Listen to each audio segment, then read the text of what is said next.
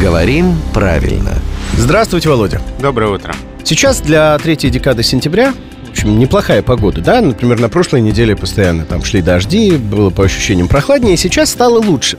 А, пота- И почему я зашел именно с этого? Да, наша слушательница э, Лена просит вас прояснить э, ситуацию со словом «распогодилось». Вот сегодня «распогодилось», а если это в процессе?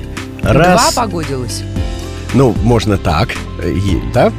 Ну, Я я, как поняла. И джентльмен, три да. можно, да. А можно ли сказать «распогаживается»? Вот было хмуро, да, а теперь стало... постепенно, да, постепенно да, что да. делает. А, ну, сказать так можно, только надо поменять все-таки А на О. Распогоживается. Распогоживается, Ага. да. Рас- э, от э, глагола совершенного вида распогодится, что сделать, образуется глагол несовершенного вида, что делать, распогоживаться. Ой, здорово. И Мгм. что делает? Распогоживается. Мгм. Постепенно распогоживается. Ну, так я- То сказать есть можно. становится годным, а не гадким. А не гадким. Да, Да. да, да, да. Вот. Хорошая Слушайте, запоминалка. маленький нюанс. А, благодаря Еве его сейчас все запомнят. А какая бар- огромная разница. Ну и все поблагодарят так или иначе вас.